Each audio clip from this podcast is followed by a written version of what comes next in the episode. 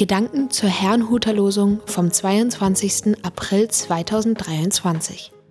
Der Losungstext aus Psalm 39, Vers 5 lautet: Herr, lehre doch mich, dass es ein Ende mit mir haben muss und mein Leben ein Ziel hat und ich davon muss. Der Lehrtext dazu steht in 2. Korinther 5, Vers 1. Wir wissen, wenn unser irdisches Haus, diese Hütte, abgebrochen wird, so haben wir einen Bau, von Gott erbaut, ein Haus nicht mit Händen gemacht, das ewig ist im Himmel. Es spricht Pastor Hans-Peter Mumsen. Ein ewiges Ziel. Vor einiger Zeit sagte jemand in einer Gesprächsrunde, was interessiert mich die Erderwärmung? Bis es soweit ist, lebe ich schon gar nicht mehr. Diese Bemerkung löste bei den Teilnehmern doch Erstaunen aus. Und was ist mit deinen Kindern? fragte jemand. Die müssen für sich selber sorgen, war die Antwort. Nun, etliche Menschen fühlen sich schon dafür verantwortlich, auch über ihren Tod hinaus für die Folgegeneration zu sorgen. Andere leben dagegen eher nach dem Motto, nach mir die Sintflut.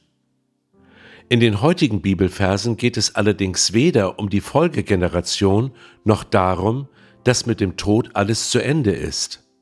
Das Ziel, von dem David im Losungswort spricht, ist Gott selbst, vor und nach dem Tod. Andere Ziele betrachtet er im heutigen Psalm als nichtig. So schreibt er, wir sind nicht mehr als Schatten, und all unsere Geschäftigkeit führt zu nichts. Wir häufen Reichtum an, den ein anderer ausgeben wird. Natürlich ist es, wie ich meine, gut, denen, die nach uns kommen, nicht ein Chaos zu hinterlassen. Doch wir leben nicht in unserer Folgegeneration weiter, sondern als Person. Das ist die eindeutige Aussage Jesu Christi. Er spricht vom ewigen Leben, von der Auferstehung, vom Gericht und von einem Haus im Himmel, wie es im Lehrtext steht. Jesus Christus schenkt uns das ewige Leben, wenn wir an ihn glauben. Damit ist nichts, was wir hier tun, umsonst. Unser Leben wird hier zwar ein Ende haben, doch eben nur hier. So bekommt unser Leben eine neue Ausrichtung und ein neues Ziel, das größer ist als der Wunsch, hier lediglich ein gutes Leben zu haben. Wir selber warten auf ein neues Zuhause bei Gott, wo es keine Tränen, kein Geschrei und keinen Tod mehr geben wird.